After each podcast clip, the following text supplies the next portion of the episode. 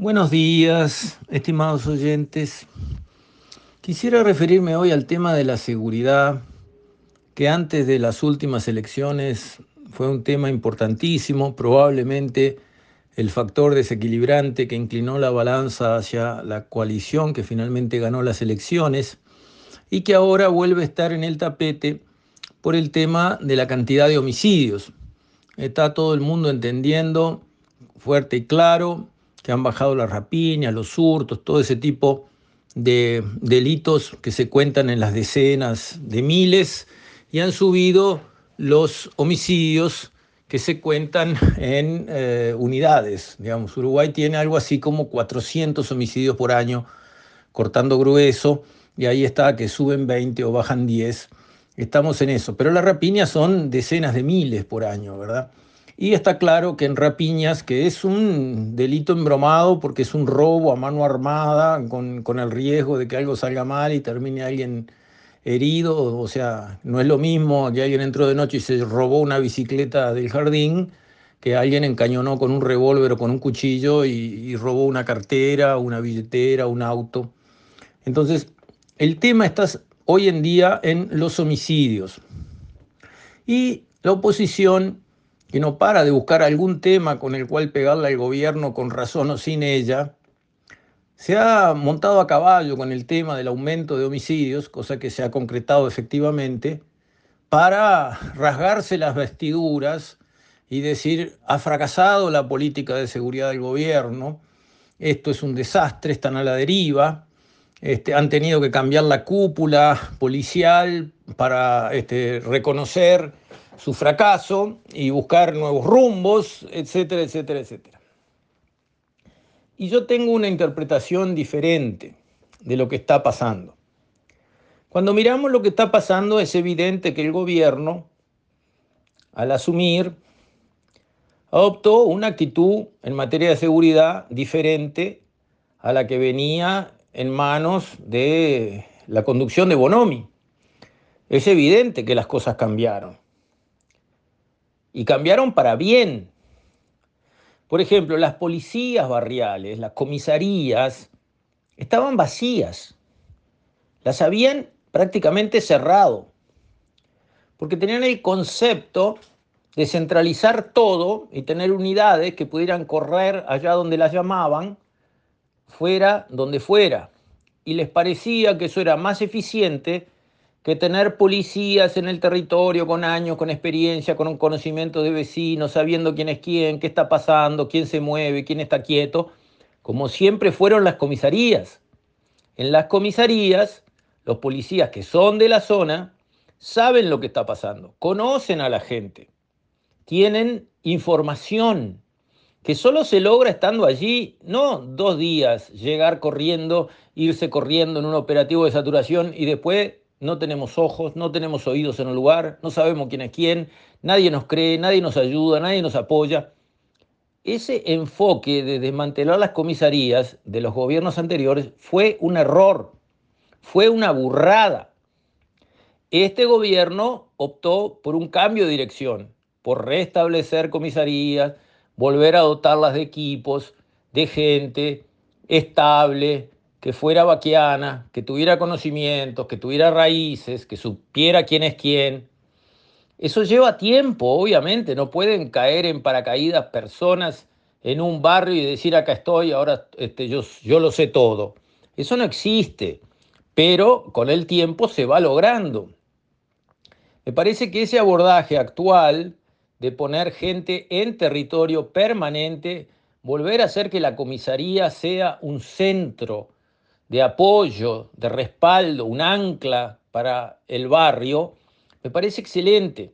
Y yo alguna vez referí ejemplos de otros países, cómo han estado haciendo las cosas para mejorar la situación de los barrios. En Bogotá, por ejemplo, están haciendo lo siguiente. En los barrios buscan una plaza. Si la hay, está. Y si no la hay, hay que expropiar terrenos y hacer una plaza, como eran las ciudades de antes, que empezaban alrededor de la plaza. Y le ponían la iglesia, el cabildo, la policía, el banco. Bueno, en una plaza la equipan bien, la transforman en un lugar agradable, bien iluminada, con árboles importantes, con canchas para los medianitos, con juegos para los chiquitos, con bancos para los veteranos, con pasto para las mascotas y la comisaría en la plaza, con gente 24 horas y dos motos a la orden para llegar en nada a cualquier rincón del barrio. En la plaza, en una de las calles de la plaza, la escuela. En otra calle, el liceo en otra calle la policlínica, alrededor de la plaza, con la comisaría cuidando todo el día, 24 horas, con policías todo el día, 24 horas, todo bien iluminado. Ahí está el cajero para sacar dinero, la escuela, el liceo, la policlínica, los centros asistenciales están alrededor de la plaza. La plaza es un lugar bueno y defendido para el barrio. Y de ahí calle a calle, el barrio va mejorando porque los vecinos lo cuidan, porque tienen a lo que aferrarse. ¿Quién va a cuidar y defender algo que es tierra de nadie, pura zanja, no tiene luz, no tiene nada? Esa es una experiencia que en Bogotá ha ido dando muy buen resultado. Acá como que avanzamos en una dirección contraria. Finalmente el Estado todos esos recursos los pone, porque en los barrios hay escuelas, sí, pero también hay liceos, sí, y hay policlínicas, sí, y, hay cajeros, sí, todo está, pero está todo desperdigado, con lo cual nada defiende a nada y todo está entregado al pequeño porcentaje de malandros y malhechores que en todo barrio hay, en vez de estar todo junto para que el grueso de la buena gente del barrio lo proteja y lo disfrute. este gobierno fue en la línea de reforzar, de reconstruir, de recrear, de refundar las comisarías, lo cual me pareció bien, y de atacar las bocas de pasta base cosa que en los gobiernos anteriores era obvio que no se hacía. No se cerraba nunca ninguna boca de pasta base y en todo barrio, la mayoría del barrio sabe, policía incluida, dónde están las bocas de pasta base. Porque un lugar donde se comercia, entra y sale gente a cualquier hora de la noche, no pasa desapercibido por los vecinos. Entonces, con esa información es muy fácil crear la carpeta respectiva, hacer los allanamientos bajo las órdenes judiciales correspondientes y proceder, detener gente, allanar y cerrar una boca de pasta base. Eso fue lo que encaró este gobierno en su combate contra las drogas, que está bastante en la raíz de todos los problemas de seguridad que tenemos. Claro, piensen ustedes, si ustedes fueran un capo de la droga que opera en dos o tres barrios de Montevideo, tiene bien organizado su sistema, tiene unos cuantos soldaditos disponibles en cada barrio, en cada manzana, tiene alguna boca de pasta base trabajando, su pequeño ejército privado, facturando bien, ganando fortunas por mes. Y le empiezan a cerrar las bocas de pasta base. Y le empiezan a capturar embarques de mercadería que le representan un agujero de la Gran 7. Y lo empiezan a acosar por acá y por allá, con lo cual la gente se le empieza a retirar porque ya no es gratis operar en el mundo de la droga, porque ya no es cero la probabilidad de terminar en cana. ¿Cómo lo vería usted, capo de la droga? Horrible. ¿Y qué querría hacer? Y voltear esa dirección de lo que es la policía, para que cambien, para que aflojen, para que vuelvan a lo anterior. ¿Y cómo puede hacerlo? Y en el Uruguay, gracias a Dios, no estamos al nivel en que matan fiscales, matan jueces, matan eh, ministros. En otros países lo hacen de esa manera. Acá no. Entonces, ¿cómo lo haría usted? si tuviera ese problema delante, que le están recortando el negocio, atacando el negocio, complicando su negocio. Y bueno, vamos a crearle una situación adversa a las autoridades de este ministerio. Bueno, con las rapiñas y los hurtos no pueden hacer nada, porque ahí son decenas de miles los casos, no hay cómo mover el tanteador. Ahora con los homicidios sí. Todos estos capos mafiosos tienen a su orden unos cuantos sicarios que por dos pesos le hacen los deberes sin ningún problema, no les tiembla la mano.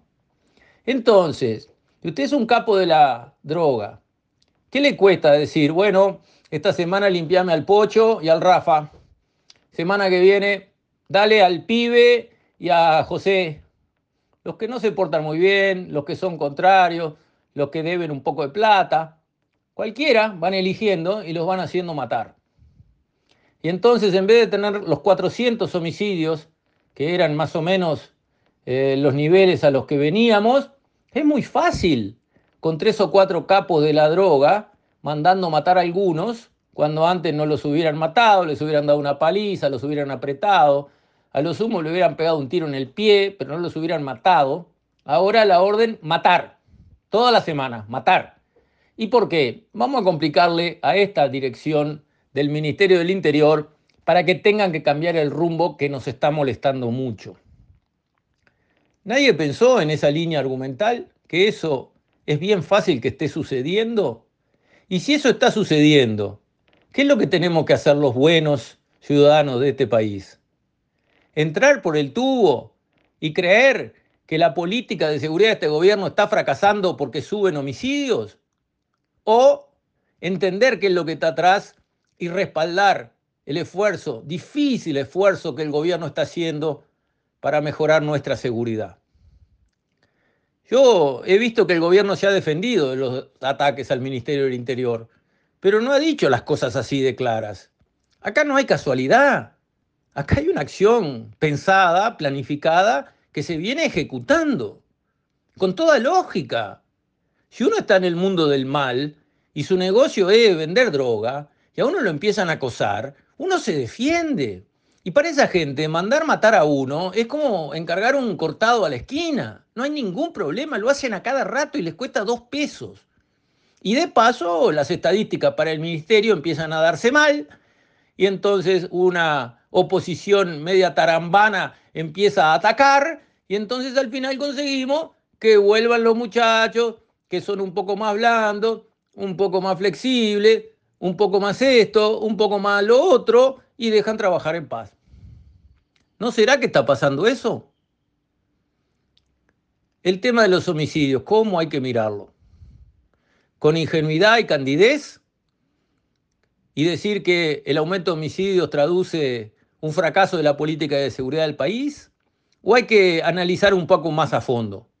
Y decir, ¿cómo? Fracasa la política de seguridad, pero bajan las rapiñas y bajan los hurtos que ahí sí es el gran mercado, ¿no? Ahí no hay quien ponga un dedo en la balanza y cambie los números.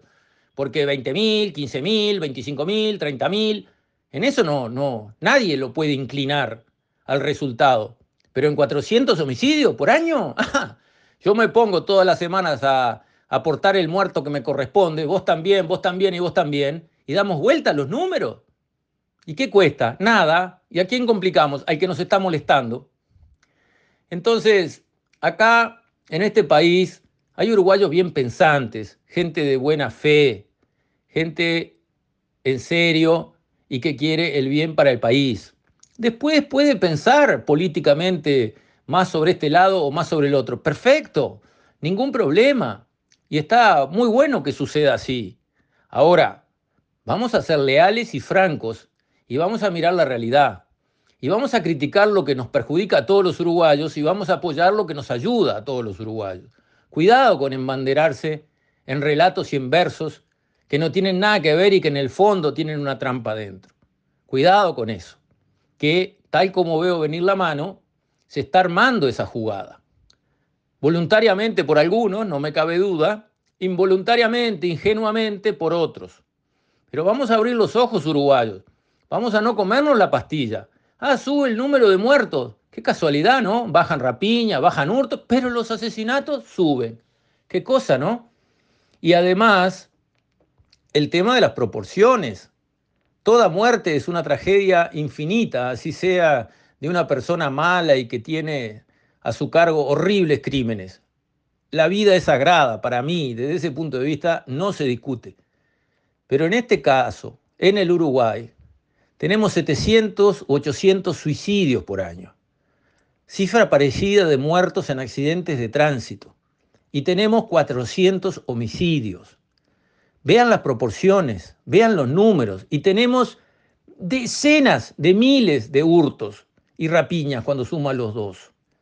Entonces, sí, es horrible encontrarse con que aparecen más muertes, más homicidios, pero hay que tomar el tema con las proporciones debidas y entender lo que está pasando. No es que los homicidios surgen por arte de magia y hacen tan mal las cosas lo del Ministerio del Interior que empiezan a aparecer muertos por todos lados. porque no investigan a nadie y no meten preso a nadie. Eso no es así.